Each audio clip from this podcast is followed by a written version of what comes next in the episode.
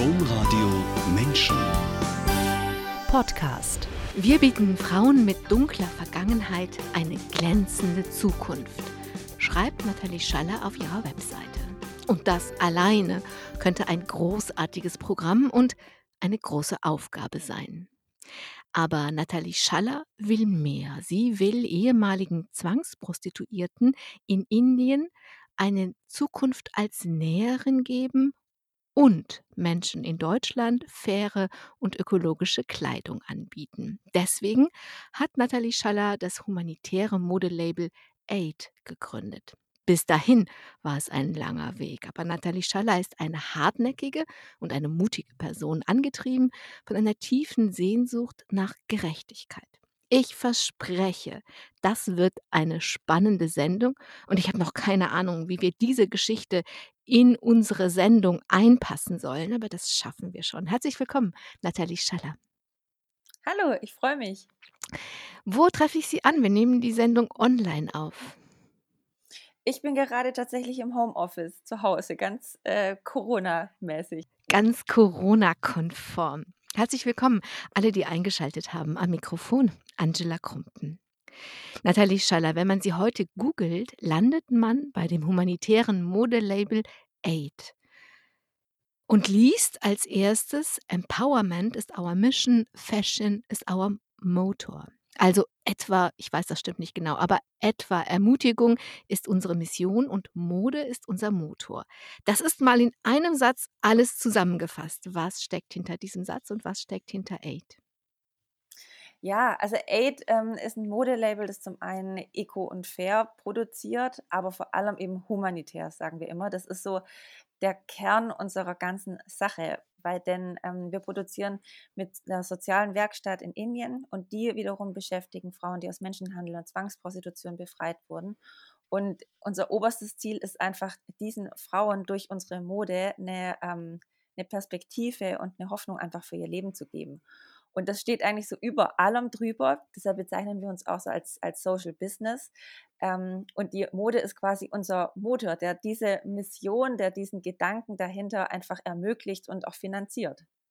Das heißt, ähm, also gut gemeint ist ja oft nicht gut. Damit das funktioniert, muss ihre Mode ja funktionieren. Es muss ja etwas sein, was Menschen in Deutschland so anspricht, dass sie das nicht einmal auf dem Weihnachtsbasar kaufen, weil damit hat man Straßenkindern in Peru geholfen, sondern die sollen das tragen, die sollen das anziehen, die sollen das schön finden. Das heißt, es muss wirklich funktionieren.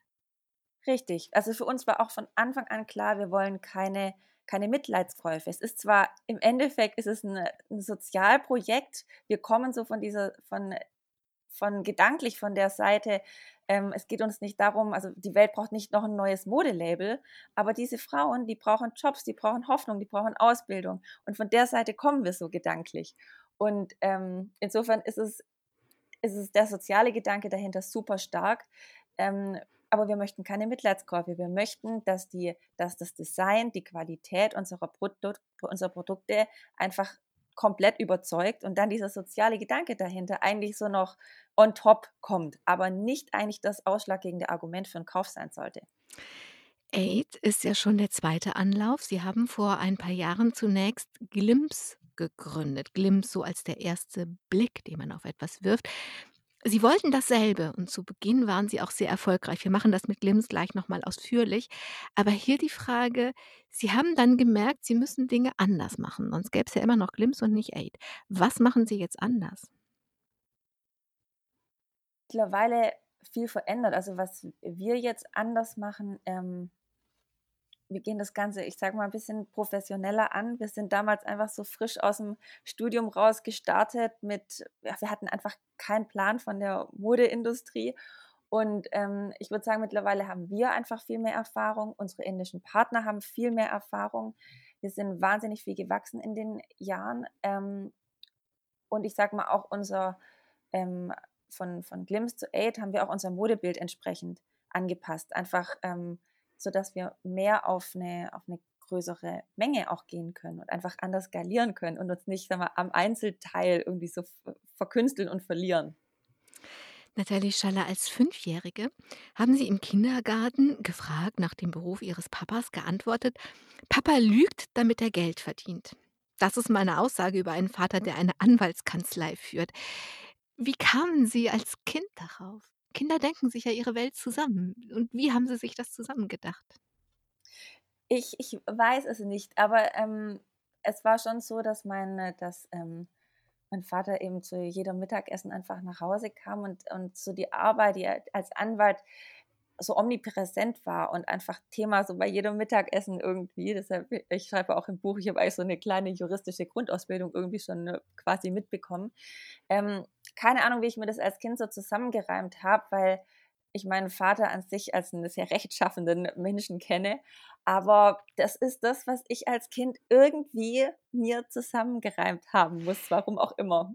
Ja, aber dieses „warum auch immer“ interessiert mich, weil da steckt natürlich was hinter. Das haben Sie ja nicht gesagt. Sie müssen ja den Eindruck gehabt haben, dass Ihr Vater muss ja auch schwierig für Sie gewesen sein, als der rechtschaffene Mensch, der er auch ist und der Sie als den Sie ihn wahrnehmen, damals und heute, dass er lügt, wenn er Geld verdient. Also, ich denke, dass, ähm dass für mich so diese diese Diskrepanz zwischen der Gerechtigkeit jetzt im juristischen Sinne oder dass ich so die als die anwaltliche Tätigkeit als, ähm das spielt natürlich einfach es ist 'ne Interessenvertretung. Man guckt natürlich, dass man für seinen Klienten, für seinen Mandanten das Beste rausholt.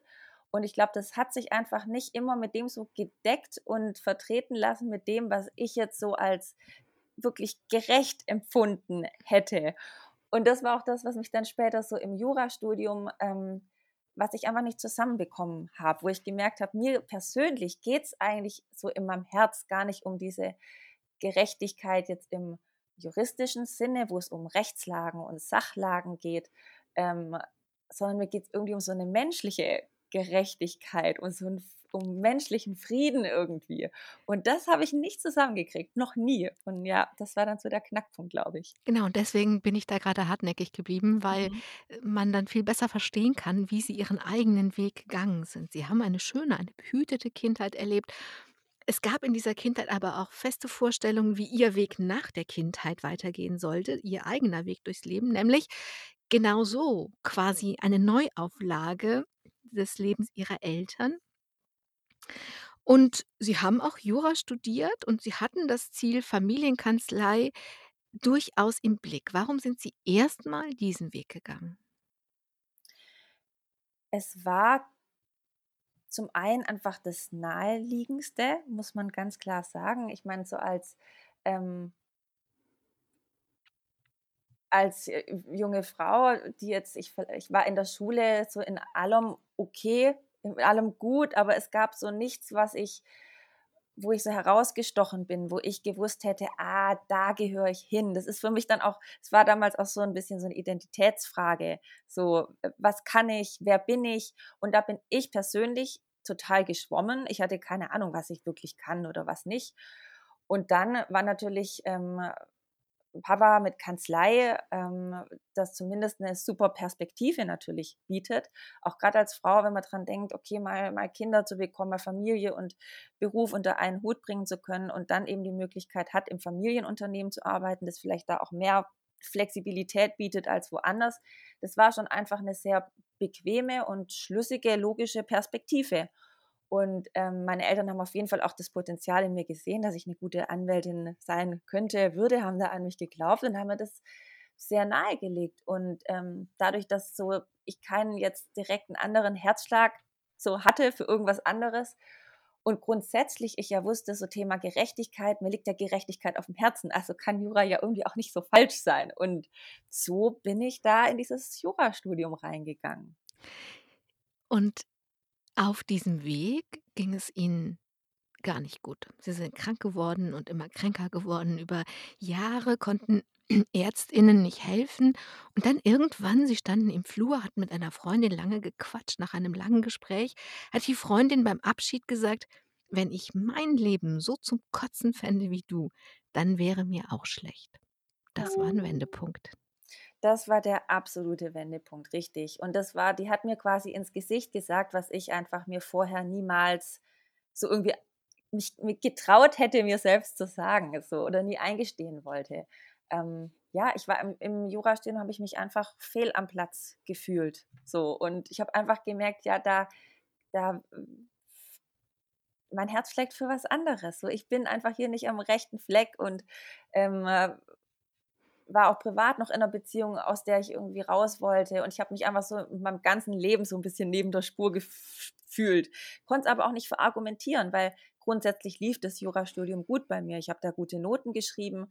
Ähm, und es war natürlich dann auch wenig Argumentationsgrundlage. Mhm. Ich konnte ja nicht sagen, ähm, mir liegt das Studium nicht oder mir liegt der Beruf nicht. Ich kann das nicht. Das konnte ich hm. nicht sagen, weil das lief ja eigentlich ganz okay. Es war eher so eine Gefühlssache einfach. Ich habe hm. mich einfach nicht gut gefühlt und nicht am rechten Fleck gefühlt, ohne dass ich das irgendwie wirklich wirklich mit Argumenten, mit Argumenten begründen konnte.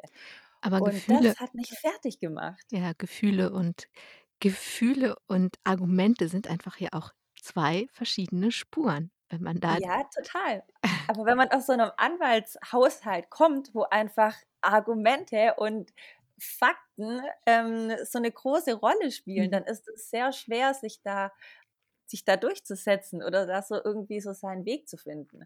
Und ähm, ja, und ich war da einfach so, habe mich da so gefangen gefühlt und das hat sich dann auch irgendwann einfach körperlich ausgewirkt und mir ist das auf den Magen geschlagen und mir war einfach dann ständig schlecht. Und in diese Situation kam dann dieser Spruch von der Freundin. Sie haben dann erstmal Ihr Studium noch beendet, aber gleichzeitig schon ganz viel geändert. Beim langjährigen Freund angefangen, von dem haben Sie sich getrennt. Sie haben Ihrer Kreati Kreativität Raum gegeben. Sie haben eine neue Gemeinde entdeckt und Sie haben sich für Ihre damaligen Verhältnisse ganz radikal eine Auszeit nach dem Studium organisiert.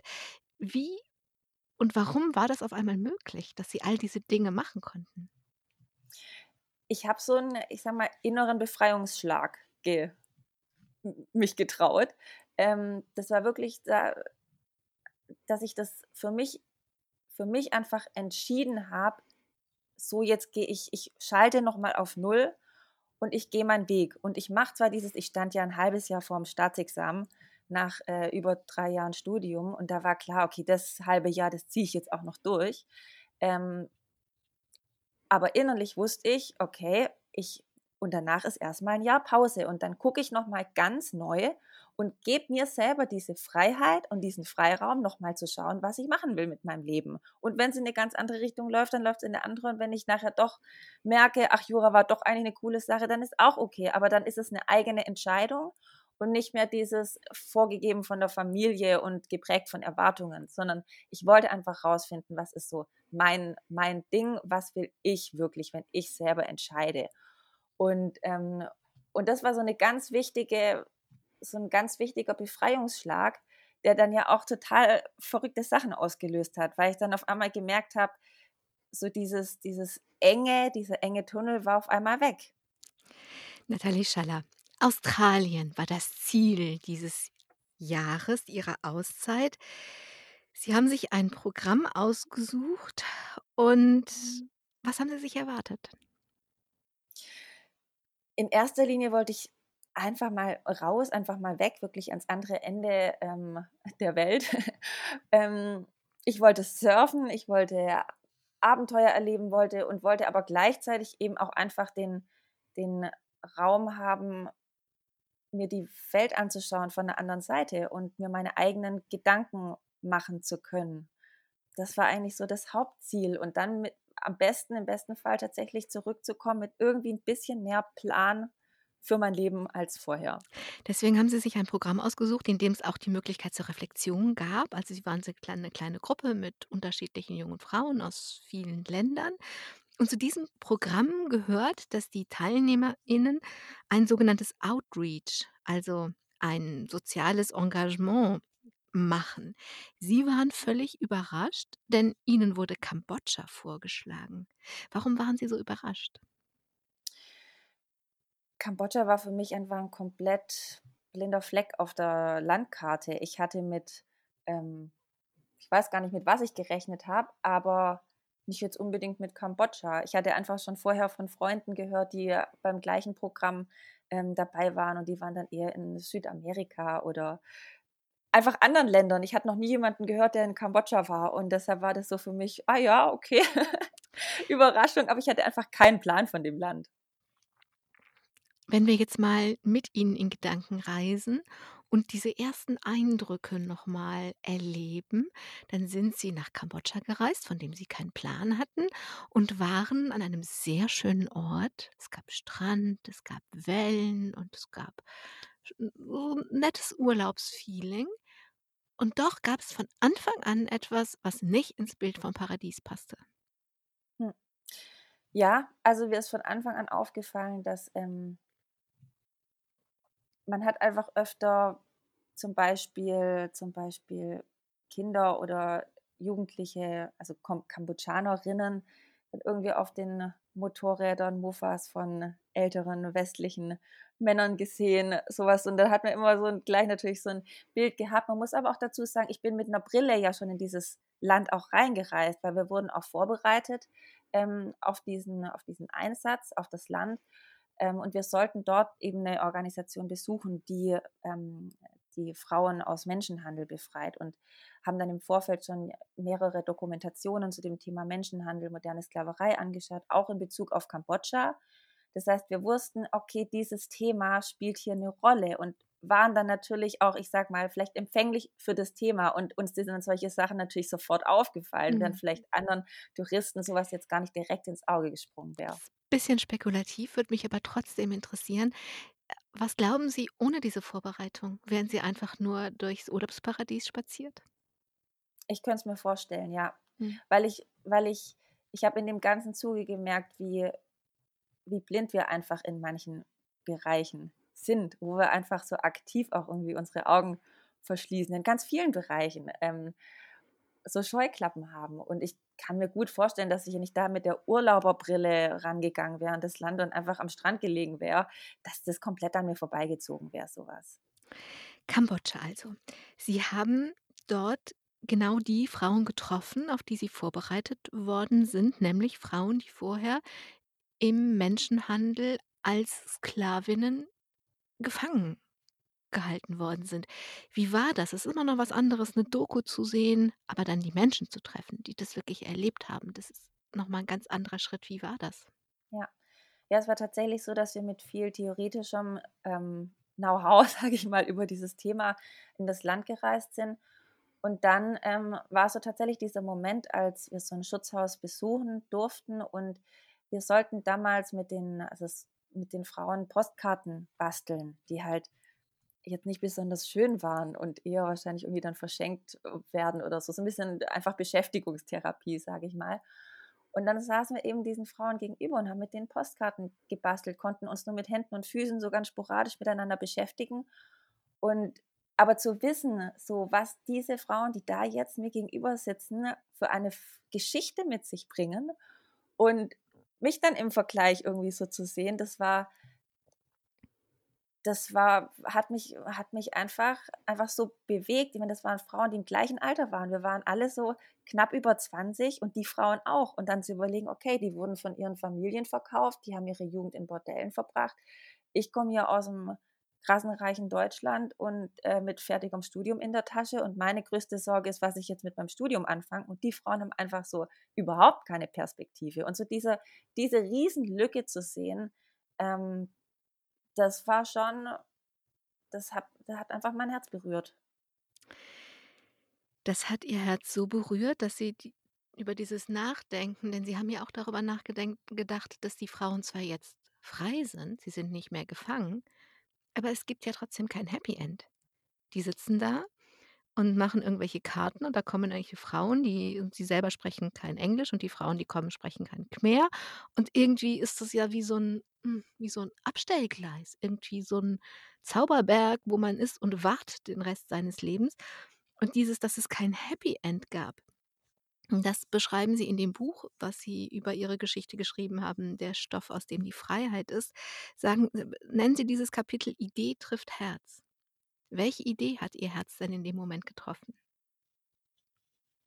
Für mich war irgendwie klar, okay, die Frauen, für die muss es nach diesen Schutzhäusern, wo sie halt 'n paar Monate oder so bleiben können für die muss es ja irgendwie weitergehen. Die brauchen eine, eine, Perspektive, weil sonst, das ist so dieser Teufelskreis, weil wenn, die haben ja nichts gelernt und die kennen nichts anderes, als quasi ihren Körper zu, zu verkaufen. Und wenn sie keine Perspektive haben, landen die wieder in der Prostitution. Und ähm, so diesen Teufelskreis, ähm, den hat damals auch ein Sozialarbeiter vor Ort ganz gut beschrieben. Und da habe ich gedacht, da, da, muss man doch irgendwas dagegen tun. Und ich kam auch, also es, es war eigentlich so zu der gleichen Zeit, was mich auch so im, im Vorfeld schon vor dem Auslandsaufenthalt so ein bisschen beschäftigt hat, war Thema Modeindustrie. Ich war sehr modeinteressiert, habe viel geshoppt. Ähm, vielleicht war Shoppen auch manchmal ein bisschen Kompensation für mich, für die Unglücklichkeit, die da irgendwie in, in mir war. Und habe dann aber schon damals dann irgendwie, also damals kam einfach so die, die normalen Herstellungsbedingungen in der Textilindustrie immer mehr so an die Oberfläche. Und ich habe mich dann jedes Mal schlecht gefühlt, wenn ich shoppen war und habe hab dann immer mehr auch versucht, irgendwie schon hier und da mal irgendwie was Faires ähm, zu kaufen. Aber damals gab es noch wenig auf dem Markt und habe aber gemerkt, okay, das ist einfach diese Industrie, diese ganze Modeindustrie, die ich bisher auch einfach krass konsumiert habe.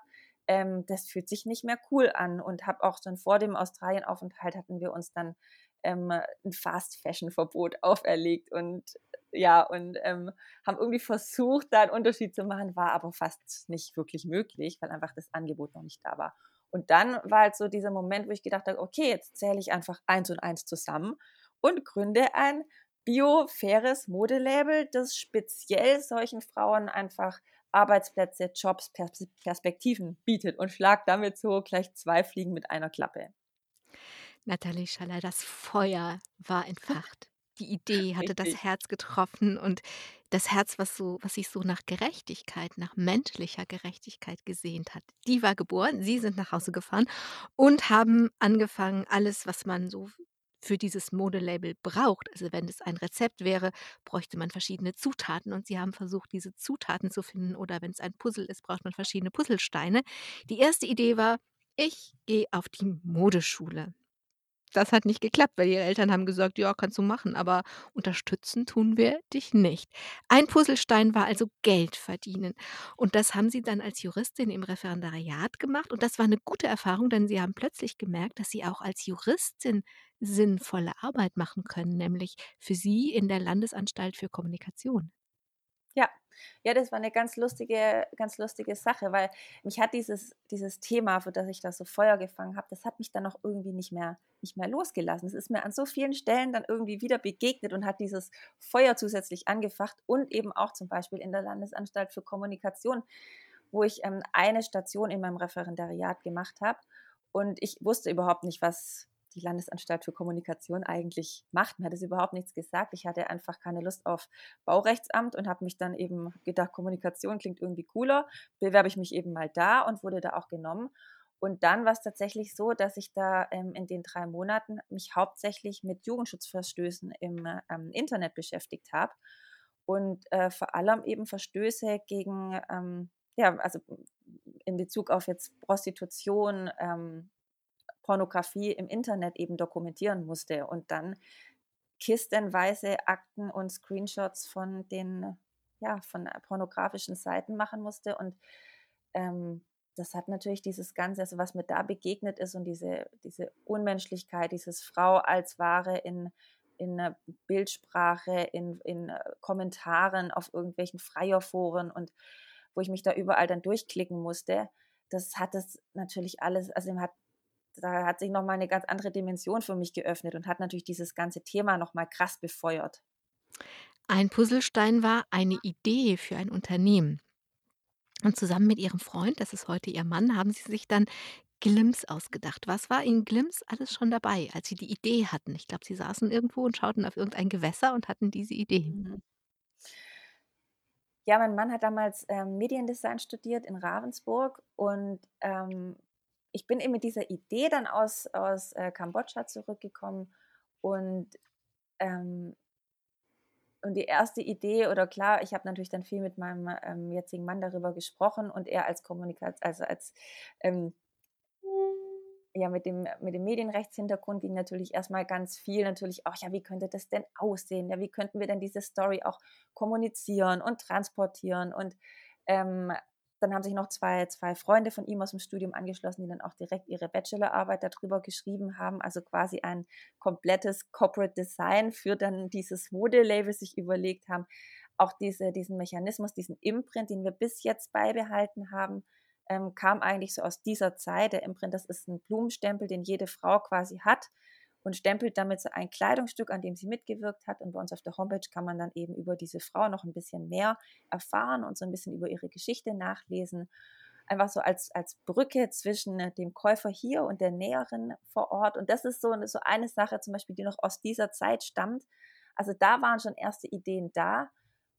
Und dann war aber auch klar, okay, wir brauchen wir brauchen ja irgendwie Partner, mit denen wir das zusammen machen, die vielmehr, wenn wir uns um die Mode kümmern, um Vertrieb, um Marketing, dann brauchen wir aber Partner vor Ort. Und das war eben noch nicht da und natürlich war auch nicht geklärt, ja, wie machen wir, ähm, was, wie machen wir das mit der Mode, weil ich, ja, Genau, und das ist ein Glück, dass Sie so international sich gut aufstellen, denn den Puzzlestein für die Mode haben Sie in Australien gefunden. Da sind Sie dann noch mal für 'n sechsmonatiges Praktikum hin, haben Ihr altes Projekt, wo Sie Ihr Ihr altes Programm noch mal besucht und die hatten eine Idee für jemand jemanden, der die Mode den Modeanteil übernehmen kann. richtig, das war auch eine, also da haben sich echt lustige Puzzleteile zusammengesetzt, ja, weil ich in Australien dann tatsächlich von einer Modedesignerin aus München erfahren habe, die auch schon in so einem Sozialprojekt, äh, in einem Nähprojekt für, ähm, für Frauen, die aus Menschenhandel befreit wurden, mitgeholfen hat und ähm, da auch so das Feuer dafür irgendwie, ähm, ähm, ja, irgendwie gespürt hat.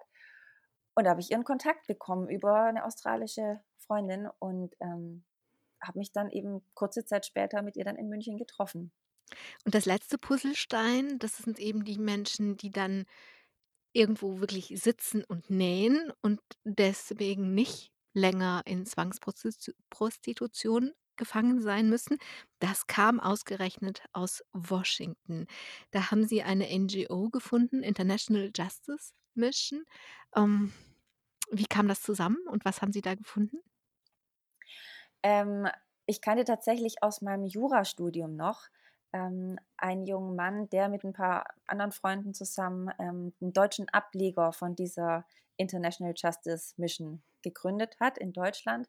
Und ich wusste eben, dass diese Organisation sich auch gegen Menschenhandel, äh, moderne Sklaverei einsetzt und eigentlich überall auf der Welt irgendwie aktiv ist und Menschen aus diesen, ja, aus äh, moderner Sklaverei befreit und entsprechende Nachsorgepartner hat. Und an diesen Nachsorgepartner, da wollten wir eben, da wollten wir ja angreifen, an die wollten wir rankommen. Und ähm, mein Freund aus dem Jurastudium hat mich dann eben an das Hauptquartier in Washington vermittelt. Und dann habe ich denen geschrieben und so meine ganze Idee geschildert und habe ehrlich gesagt überhaupt nicht mit irgendeiner Rückmeldung, mit irgendwas da gerechnet, weil ich dachte, okay, ich bin da einfach, ich kann nichts vorweisen. Ich habe einfach nur eine verrückte Idee, mehr nicht. Warum sollten die sich melden? Die denken bestimmt, ich spinne. Und dann kam eben tatsächlich eine ganz arg liebe und positive Rückmeldung aus Washington, dass das eine super Idee wäre, dass es sowas absolut braucht, dass es noch zu wenig Reintegrationsprogramme in diese Richtung gibt. Und ähm, die hat mich dann wiederum mit, mit, ihrem, ähm, mit ihrem Office, mit ihrem Standort in äh, Mumbai in Verbindung gebracht. Und kurze Zeit später, nach einigem Hin und Her, hatten wir eine Einladung. Nathalie Schaller, Indien. Sie sind zwei Wochen lang nach Mumbai gereist. Indien traf sie unvorbereitet, vor allen Dingen Slum Bay, also die Teile von Mumbai, die aus Slums bestehen, da haben sie ganze Familien in Straßengräben gesehen. Ja. Ja, das war schon so der erste der erste Eindruck von Indien war schon krass, einfach diese Schere zwischen reich und arm. Ähm, das hatte ich vorher so auf so engem Haufen hatte ich so noch nicht gesehen und, ähm ja, es war schon einfach 'ne 'n 'n krasses Land, 'ne kra 'n krasser erster Eindruck, der sich dann aber einfach durch durch ganz viele tolle Begegnungen und ganz tolle Menschen, die wir da kennengelernt haben, aber auch wieder relativiert hat. Sie haben dann wirklich auch angefangen, sich Ihr Unternehmen vorstellen zu können. Sie sind in diesen 2 Wochen auch noch mal nach Kalkutta, also Kolkata heißt das heute, früher hieß es Kalkutta gereist, um sich Stoffe anzuschauen. Und in Ihrem Buch schreiben Sie, dass Sie einfach dass Sie das Gefühl hatten, es ist alles so unwirklich, weil Sie stehen in einer Halle, sehen sehen bunte Stoffe, bunte Stoffe, bunte Stoffe und wissen aber schon, das wird jetzt mein Beruf. Erzählen Sie uns von die von Kalkutta. Ja, das war schon toll. Wir haben, ähm, haben mehrere Stoffhändler besucht zu dem Zeitpunkt und wir wussten, wir wollen mit Biostoffen arbeiten und haben uns dann auch ganz äh, darauf fokussiert. Und das war schon verrückt so, weil wir in so einem ganz kleinen Maßstab natürlich gedacht haben. Wir wollten ja eine kleine Näherei als quasi gründen, aufbauen und, ähm, und jetzt quasi unsere Idee mal in richtig professionell und groß und riesig zu sehen, durch diese Hallen zu laufen, durch diese Zuschneidetische, die einfach unglaublich groß waren und diese, wo dann solche ganzen Stapel an Stoff, also so 30, 40 Zentimeter Stoffschichten aufeinander liegen und quasi wie so ein, äh, und dann quasi zugeschnitten wird, wie mit so, mit so einer Säge quasi, die durch diese Stoffbahnen rauscht und so Schnitte zuschneidet. Und es war einfach so, das mal so, ja, einfach in professionell groß und diesen Dimensionen zu sehen, das war schon beeindruckend. Und einfach auch wirklich von der, zu sehen, wie der Stoff gesponnen wird, wie das Garn hergestellt wird. Also so diese, so einzutauchen. Wir waren auch auf dem Baumwollfeld und haben die, haben, also so diesen, diesen, diese komplette Supply Chain so mal sich anzuschauen, wirklich vom Baumwollfeld bis zum, bis zum Faden, bis zum Stoff, bis zu einem fertigen Teil. Das war schon richtig cool, da mache ich die so einzutauchen. Also da war wieder ein Puzzlestein, aber der entscheidende Puzzlestein, das habe ich jetzt so ein bisschen gerafft, ähm, das waren zwei Menschen, die heißen Ramona und Kies und die ähm, hatten beide hochdotierte Jobs, sie in der Wirtschaft, er in der kreativen Welt. Und die waren beide mit ihrem Thema Menschenhandel und Zwangsprostitution so in Kontakt gekommen, dass sie beide ihr Leben geändert haben. Sie haben eine Stiftung gegründet. Chaim, ich weiß nicht, ob das richtig ausgesprochen ist, Stiftung Leben. Und plötzlich war alles gleichzeitig da. Ja, ja, also diese Begegnung damals mit Keith und Ramona von der jetzigen Kajim Foundation, das war schon einfach der, der Schlüssel, sage ich mal. So dieser, dieser eine Moment, wo dann klar war, okay, mit, mit denen oder gar nicht. Also weil da hat einfach, alles gepasst. Ähm, ja, da hat einfach alles gepasst. Das war wirklich wie gesucht und gefunden. Ich, äh, ich schreibe es ja in meinem Buch auch ausführlich, wie so dieses erste, dieses erste Treffen war und ähm, wir einfach von da weggegangen sind mit von dem ersten Treffen und gesagt haben, so die sind's. Aber jetzt haben wir ja nicht alle das Buch gelesen. Was war denn, was haben die denn vor Ort gemacht? Also einmal diese beiden Personen natürlich, die offensichtlich für die gleiche Idee brannten, die die gleiche, den gleichen Geschmack von Gerechtigkeit in die Welt bringen wollten. Aber was konkret haben sie denn gemacht? Was haben sie denn vorgefunden? Die waren damals an dem Punkt, dass es war eigentlich eine ähm, schon relativ etablierte NGO, die, ähm, die mit verschiedenen Schutzhäusern ähm, zusammengearbeitet haben und da äh, sehr viel, ich sag mal, Bildung und ähm, also Men, Frauen und Männer in die, in die Schutzhäuser geschickt haben, die den Frauen Schulunterricht gegeben haben, Psycho die psychologisch betreut haben. Ähm, und da einfach, ich sag mal, schon so ihren, ihr Herz quasi in dieser Reintegration drin hatten. Ähm, und es den beiden einfach wichtig war, die Frauen, die befreit wurden, ähm, denen einfach zu helfen, in die Gesellschaft zurückzufinden. Aber sie hatten jetzt keine, sie hatten noch keine Werkstatt oder sowas. Sie hatten schon vor, das auch noch weiter auszubauen und so ihr, ich sag mal so ihr eigenes Programm auch ähm, zu gründen, statt ich sag mal Manpower und Womanpower in jetzt andere Schutzhäuser zu schicken.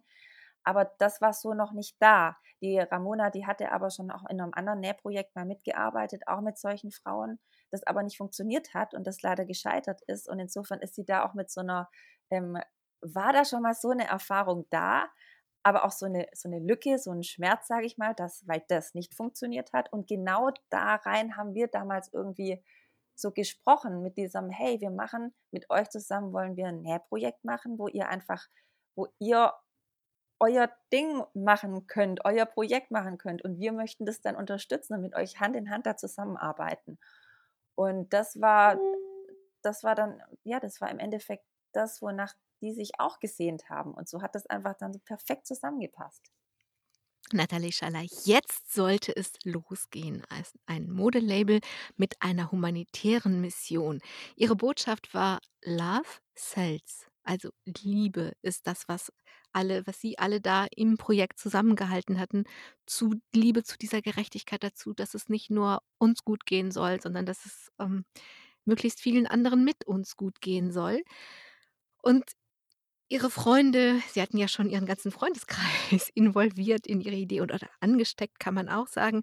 Sie alle zusammen haben losgelegt. Das also, wie man sich 'n Start-up vorstellt, also im Wohnzimmer nähen und alle packen mit an und Sie haben mehrere Kollektionen gemacht. Sie haben viel positive Aufmerksamkeit bekommen. Eigentlich war erst mal alles gut. Alles ist super gelaufen, oder? Ja, also der der Start war zwar wild und holprig und anstrengend, aber grundsätzlich ist die ganze Sache gut angelaufen, ja. Sie haben auch viel gelernt. Also, Sie haben viel gelernt darüber, was wie die Bedingungen sein müssen, damit es überhaupt funktionieren kann. Also, wenn wir müssen ja immer diese beiden Seiten der Geschichte im Blick haben. Wenn wenn Sie nach Indien schauen, dann haben Sie gemerkt, Sie dürfen nicht von sich ausgehen. Nicht mal, wenn's ums Malen oder ums Knöpfe annähen geht. Mhm. Ja, das haben wir schnell gemerkt, dass wir grundsätzlich viel, viel menschlicher denken müssen und viel mehr auch wirklich spezifisch für diese Frauen denken. Also, wir hatten diesen einen Moment, wo wir ähm, wo wir ganz am Anfang, wo das erste Mal dann in diese Werkstatt gekommen sind, die Kies und Ramona aufgebaut haben, mit den ersten 10 Frauen, die sie aus den Schutzhäusern geholt hatten, die da jetzt angestellt wurden. Und, ähm, wir haben gedacht, wir machen mit denen einfach so auch zum Kennenlernen, 'n bisschen warm zu werden. Mit denen machen wir 'n Malworkshop und machen mit denen so 'n bisschen Modezeichnen oder so. Und hatten da auch sehr einfach angefangen, aber haben schon gemerkt, dass die Frauen auch damit einfach total einfach nicht klargekommen sind und über dass wir die total überfordert haben, weil viele von denen einfach die haben diese diese, ich sage mal, diese Schulbildung oder auch im Kindergarten, das hatten die nicht. Die haben teilweise erst 'n paarmal in ihrem Leben überhaupt 'n Stift in der Hand gehalten und dann wollten wir mit denen hier irgendwelche tollen Zeichnungen machen.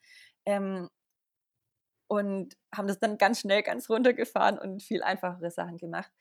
Äh, aber das war einfach so so der Moment, wo wir gemerkt haben: „Okay, wir haben einfach das sind die haben 'ne ganz andere Basis, als wir die haben.“ Und wir müssen da vom vom ja, von dem, was wir von diesen Frauen auch abverlangen an Nähkünsten, müssen wir 'n bisschen Abstriche machen.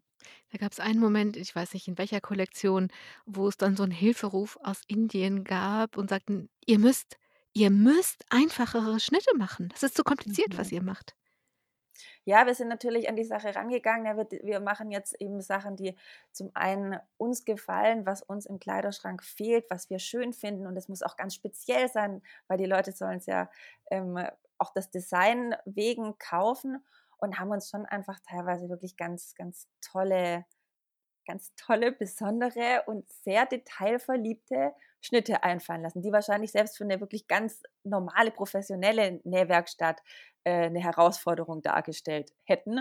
Und das wollten wir dann natürlich mit solchen Frauen umsetzen, die gerade erst 'n paar Monate irgendwie an der überhaupt an der Nähmaschine saßen zu dem Zeitpunkt. Und das war natürlich schwierig und deshalb war's auch total gut, dass die, äh, Ramona uns dann damals auch das einfach ehrlich gefeedbackt hat und gesagt hat: „Hey, das ist einfach noch zu schwer für die Frauen. Macht es bitte 'n bisschen einfacher.“ Hier in Europa oder in Deutschland hat sich viel Aufmerksamkeit, ähm, gebildet um Sie herum, also auch medial. Sie haben zum Beispiel die Goldene Bild der Frau bekommen und da lief aber da lief dann wirklich auch mal 'ne Weile wirklich alles richtig gut. Ja, das war ähm, das war dann so das 3. Jahr. Ich muss kurz überlegen. Ähm, ne, das zwe ja, zwei 2., 3. Jahr war das so von Glims, wo wir so die ersten die ersten Holpersteine, so die ersten Anfänge irgendwie überstanden hatten, so das Gefühl hatten: „Okay, jetzt sind wir jetzt haben wir so 'n bisschen raus, wie dieser wie dieser ganze Modezirkus läuft und die Zusammenarbeit hatte sich hatte sich gut entwickelt.“ Wir hatten so unsere unsere, ähm ja, uns unsere ja, unsere, ähm ach, jetzt fällt mir das Wort nicht ein. So unsere Prozeduren, so alles so 'n bisschen, ähm, entwickelt, sage ich mal, wie wir was wann wie machen müssen und was wir wann organisieren müssen. War nicht mehr so dieses am Anfang so, man fällt so von einem Schreck in den anderen mhm. und ähm, ist für jeden neuen, neue Sache irgendwie total unvorbereitet. Das war irgendwie so ein bisschen geebnet und dann kam eben noch die Auszeichnung mit der Goldenen Bild der Frau, wo dann eine große Plakatkampagne in Deutschland war, wo man für uns abstimmen konnte, wo dann das Projekt auch so ein Stück weit viral ging. Ähm, das hat uns schon so einen Schub verpasst. Und das war, ja, das war eine, das war eine sehr schöne Zeit. Ein Problem, Nathalie Schaller, aber gab es. Im Buch fassen Sie das so zusammen. Ihr Unternehmen, das ja ein Sozialunternehmen war, also ein Social Business, war Social ja, Business naja. So haben Sie das Problem genannt. Also es gab viel Arbeit und es gab zu wenig Geld. Und unter den Gründerinnen gab es auch unterschiedliche Vorstellungen. Also sie mussten dann durch eine Phase durch, die war schwierig, weil sie mussten verstehen, dass sie zwar dass der große Traum der gleiche war, aber dann konkreter geguckt, es einfach so knirschte, dass sie sich dann doch wieder auch trennen mussten. Was was mussten Sie lernen in dieser Phase? Social ja, Business na ja. Ja, wir waren einfach dann irgendwann an dem Punkt, dass es zwar auf der einen Seite, also dass es eigentlich ganz okay lief, aber wir Schwierigkeiten hatten, uns zu finanzieren. Wir waren irgendwann an dem Punkt, dass wir, dass sich grundsätzlich die Produktionskosten haben sich gedeckt, aber wir waren weder in der Lage, ähm, ein richtiges Büro mal anzumieten oder so. Also wir hier haben immer noch aus dem Wohnzimmer rausgearbeitet, selbst nach drei Jahren. Ähm, und wir konnten uns auch einfach keine richtigen Gehälter auszahlen. Und dann waren wir einfach an dem Punkt, wo, ähm, wo wir unsere Brötchenjobs hatten. Ich habe auch noch als Juristin gearbeitet, mein Mann als Mediendesigner, auch die Modedesignerin München hat noch nebenher gearbeitet. Dann hatten wir mittlerweile unsere erste Tochter und dann quasi noch kam dieses Projekt, das halt einfach, ich sag mal, ja, das halt, wo jetzt das einfach kein Geld abgeworfen hat für uns, auch noch lief und mittlerweile richtig gut lief. Und es war einfach viel zu viel. Es war von den Kapazitäten her sind wir da an absolute Grenzen gekommen und kräftetechnisch an Grenzen gekommen. Und dann war eben so klar, okay, wir, also irgendwas müssen wir ändern. Ganz so funktioniert es nicht. Und dann, ähm, ja, und dann hat sich, haben wir da auch Beratung uns geholt, ähm, Unternehmensberater ähm, ne, und auch ähm, so, ein, so ein Coach, was eher, der eher auf das Team geschaut hat. Und sind mit dem mit den beiden dann eigentlich so fast ein, ein Jahr lang ähm, haben wir uns da immer wieder getroffen und haben dann schon auch festgestellt, dass wir, dass wir an verschiedenen Punkten einfach unterschiedliche Wünsche und Vorstellungen haben und ähm, ja, und so das, das war dann schon auch eine wirklich schwierige Zeit, wo man gemerkt hat, boah, wir sind da wirklich Hals über Kopf in was reingestartet, haben da viele Träume uns ausgemalt, aber an manchen Punkten holt uns jetzt einfach die Realität ein. Die Realität hat sie so eingeholt, dass sie das dann auch erstmal beendet haben. Also Glimps, das haben sie beendet, weil ähm, zum Beispiel die Partnerin, die sie mit dabei hatten, ihre Mode anders weiterentwickeln wollte, als das so möglich gewesen wäre. Und sie haben erstmal wieder nachgedacht. Sie hatten noch ein bisschen Elternzeit und sind auch noch mal nach Indien geflogen.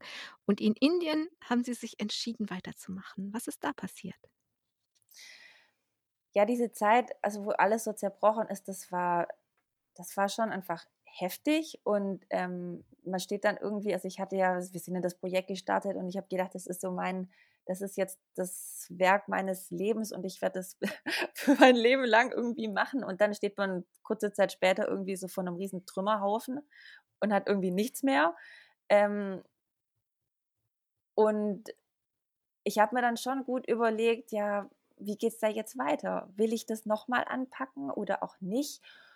Und auf der einen Seite war so dieses, naja, ich meine, so Scheitern ist immer blöd. Ich würde natürlich auf der einen Seite gerne weitermachen, um dieses Scheitern wieder, ich sag mal, umzudrehen. Auf der anderen Seite war mir das aber dann auch an für sich, also nur das war mir irgendwie zu wenig. Ich habe schon gedacht, also wenn, wenn ich das Ganze nochmal anpacke, dann wirklich aus der Leidenschaft heraus. Dann muss ich wissen, ob dieses Feuer noch brennt, ob das wirklich immer noch das ist, was ich weitermachen will. Und bin dann eben auch nochmal ähm, nach Indien gereist, um einfach nochmal vor Ort zu sein, um mit den Frauen da zusammenzusitzen, um mit Kies und Ramona zusammenzusitzen, um einfach nochmal so zu fühlen, ist es immer noch das, wofür so richtig mein Herz schlägt. Und es war einfach so. Also ich war dann in Indien und es war so schön da zu sein. Es war so schön auch einfach zu sehen, wie sich die Frauen entwickeln, weil ja auch immer wieder irgendwie neue Frauen dazukamen. Und ich war, ich glaube, ich war zu dem Zeitpunkt dann irgendwie über ein, über ein Jahr, war ich davor nicht mehr in Indien. Ähm, Gerade wegen diesen ganzen Unsicherheiten und alles ist auseinandergebrochen. Äh, und dann zu sehen, wie sich auch die Frauen wieder in dem Zeitraum einfach entwickelt haben und ähm, wie die sich entfaltet haben und einfach zu sehen, hey, das, was wir da machen, das macht einfach Sinn. Es verändert wirklich Menschenleben und es hat nach wie vor Sinn und es lohnt sich, dann nochmal anzugreifen und das alles nochmal anzupacken und mit den Learnings jetzt auch von dem Scheitern, von dem ersten Versuch, es jetzt nochmal besser zu machen. Ähm, ja, das das hat mich dann einfach vor Ort nochmal überzeugt und bin dann wieder nach Hause gegangen und habe gedacht, so, jetzt nochmal. Und jetzt wussten Sie Sie wussten aber auch, Sie mussten Sie müssen Dinge anders machen. Das hieß zum Beispiel, Sie können nicht Mutter von kleinen Kindern sein, einen Job haben und das nebenbei machen. Also, Sie haben sich dann entschieden, Ihren Juristenjob aufzugeben und das zu ihrem Broterwerb, zu ihrem Hauptjob zu machen. Und sie mussten neue Investoren finden. Und das erzähle ich deswegen, weil ihre Eltern kommen da noch mal ins Spiel, die ja zum Beispiel die Modeschule damals nicht finanziert hatten, aber jetzt mit eingestiegen sind. Das zeigt, dass da viel passiert sein muss in den Jahren. Ja, total. Also wir waren, ähm, wir hatten Klims ja damals quasi komplett ohne Startkapital so angegangen, hatten wirklich einfach eigene Ersparnisse ähm, ins Boot geworfen, sage ich mal, und haben damit halt irgendwie losgewirtschaftet, was ja nicht so richtig funktioniert hat. Und das war jetzt beim zweiten Mal, war das klar, wenn dann richtig, dann von Anfang an mit einem mit Büro und nicht aus dem Wohnzimmer raus. Das war klar, wenn dann ähm, nicht mehr alles Ehrenamt und alle Freunde helfen irgendwie mit, wie sie können, sondern dann wollen wir auch einfach Leute auch hier in Deutschland fair bezahlen, nicht nur in Indien, sondern auch eben hier in Deutschland. Und, ähm, und dann haben, war klar, wir brauchen irgendwie Startkapital, wenn wir das nochmal anpacken wollen. Und wir hatten dann zum einen, ähm, hatten wir einen Kontakt zu einem Ehepaar, die sich als Social Investoren quasi sehen und, ähm, und ja, da einfach offen waren, uns ein gewisses Startkapital zur Verfügung zu stellen. Und gleichzeitig, gleichzeitig ähm, war schon auch direkt im Gespräch, ja, was ist denn mit Familie? Kann da nicht auch noch ein kleines bisschen was kommen? So. Und dann bin ich mit, meinem, mit meinen Eltern in Gespräche gegangen und da hat es sich tatsächlich die Situation mittlerweile anders entwickelt. Die haben gesehen, wie wir da mit Glims, wie wir das angegangen sind und dass es halt tatsächlich funktionieren kann und vielleicht auch, dass es diesen, diesen tollen Mehrwert hat die Beziehung zwischen uns hat sich dann da auch wieder entspannt und ich konnte dann tatsächlich auch mit, meinem, mit meinen Eltern da ganz offen drüber reden, ähm, ob sie nicht ein, ja, ob sie nicht auch äh, ein bisschen Startkapital in, diesen, in dieses Restart reingeben können. Und da haben sie dann schlussendlich auch zugesagt. Das wollte ich deswegen, dass wir darüber auch sprechen, weil es einfach zeigt oder ich ich glaube, dass wenn etwas wirklich gut ist, also wenn es ein Projekt ist, dann ist es immer für alle gut. Dann ist es so, dass es ähm, obenauf liegen die Frauen in Indien und das ist ja auch richtig, dass sie obenauf liegen, weil die haben das äh, das ist so schrecklich. Also, sie leben in so einem Abgrund. Also, sie holen sie aus so einem Abgrund raus. Das ist richtig, weil denen geht es am schlechtesten von allen. Aber wenn es ein gutes Projekt ist, wenn es eins ist, was wirklich Gerechtigkeit, äh, befördert, dann ist es immer für alle gut. Auch für die, die am Rand und die mitbeteiligt sind, in diesem Fall auch für ihre Eltern. Nathalie Schaller Jetzt müssen wir leider schon gucken, wie wir zu Ende unserer Sendung kommen. Sie haben alles neu gemacht. Aid gibt es und ich sage immer Aid und das hört sich so an wie Hilfe, wie das englische Wort AID, aber wenn man das sieht, sieht es ganz anders aus. Dann haben wir nämlich ein großes E, ein kleines Y und ein großes D. Das steht für Empower Your Dressmaker, aber man spricht es natürlich in der Lautsprache Aid. Und genau so ist jetzt auch Ihr Modelabel geworden. Ich weiß noch gar nicht, wie ich das in den Text bringen soll. Wo finde ich denn diese Klammern, die da drumherum sind? Ähm, also am, am Mac äh, Apfel, Apfel 5 und Apfel 6. Okay, ich habe keinen Mac, aber das werde ich schon finden. Was ich sagen will, Das ist es ist ja. es ist eine Herausforderung, äh, alleine Ihren Unternehmensnamen zu schreiben, aber genau das wollten Sie, weil damit steckt in diesem kleinen Icon, in diesem kleinen Logo alles drin, oder?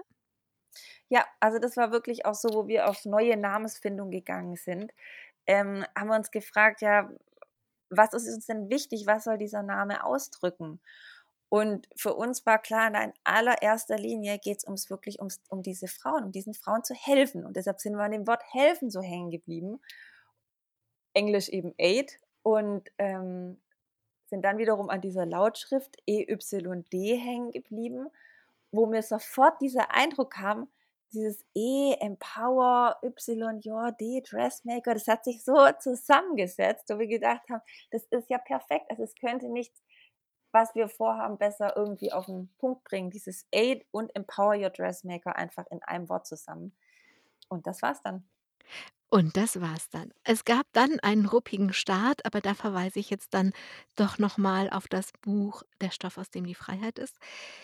Es war ein bisschen schwierig, weil Glims war schon eingeführt, aber jetzt war es ja nicht mehr Glims und Aid hat ja auch ein 'n anderes Programm, sage ich jetzt mal laienhaft. Also, sie stellen, ähm, nicht so ähm, nicht so schicke Sachen her. Dafür können es die Sachen mehr basic und die basic Sachen sind auch schön, aber die können natürlich von viel mehr Menschen gekauft und auch getragen werden. Es war ein bisschen ruppig, ein bisschen schwierig, aber sie sind auf dem Markt gelandet und auch die Pandemie bewältigen sie. Und deswegen möchte ich jetzt wirklich zum Ende der Sendung übers Träumen mit Ihnen noch sprechen. Und das, ähm, hat mir unglaublich gut gefallen, dass in dem, was Ramona und Keith da in Indien für die Frauen organisieren, in dem Unterricht, wo sie natürlich zum Beispiel lernen zu nähen, auch immer eine Stunde in der Woche heißt, äh, Dream, also träumen. Dreaming Sessions. Also, es geht ums Träumen und sie kriegen Unterricht im Träumen. Das finde ich wirklich großartig und sie selber schreiben im Buch auch viel über Träumen und sie geben eine sehr schöne Definition vom Träumen. Sie sagen, man muss eine Begabung haben, man muss seine Begabung finden und dann kommt das Entscheidende, dann muss das Herz anfangen zu schlagen. Hm, warum definieren Sie's so? Warum ist das Träumen? Ich denke, dass dass, ähm, alles, was wir was wir was wir können, das können wir ja an ganz vielen in ganz vielen Bereichen und Berufen einsetzen. Aber ich glaube, unser Herz schlägt nicht an allen an allen Orten, sage ich mal, sondern, ähm, ich glaube, wirklich ausschlaggebend ist auch für, ich sage mal, so ein erf erfülltes, äh, Leben, dass, ähm, wir gucken, wo wo schlägt unser Herz? So, wo wo fühlen wir uns am richtigen Fleck. Und ich finde, das ist dann so ein 'n Traum. Also, wenn ich kann jetzt sagen, ich ich lebe meinen Traum, weil ich kann das machen, wofür mein Herz schlägt. Tut es das denn?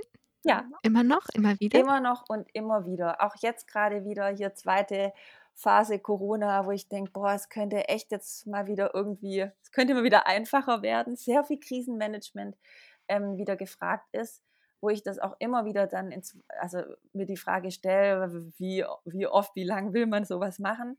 Ähm, und ich komme immer wieder zu dieser Antwort: „Ja, und ich ich will das weitermachen und ich mache das so lang, solange ich da irgendwie Potenzial sehe und es und ich ich das Gefühl habe, es kann und es soll weitergehen, so lange mache ich das, weil ich da voll das Feuer dafür habe.“ Nathalie Schaller, ich danke Ihnen, dass Sie sich in Ihrem Krisenmanagement Zeit für diese Sendung genommen haben und ich wünsche Ihnen, dass das so bleibt, Vielen Dank.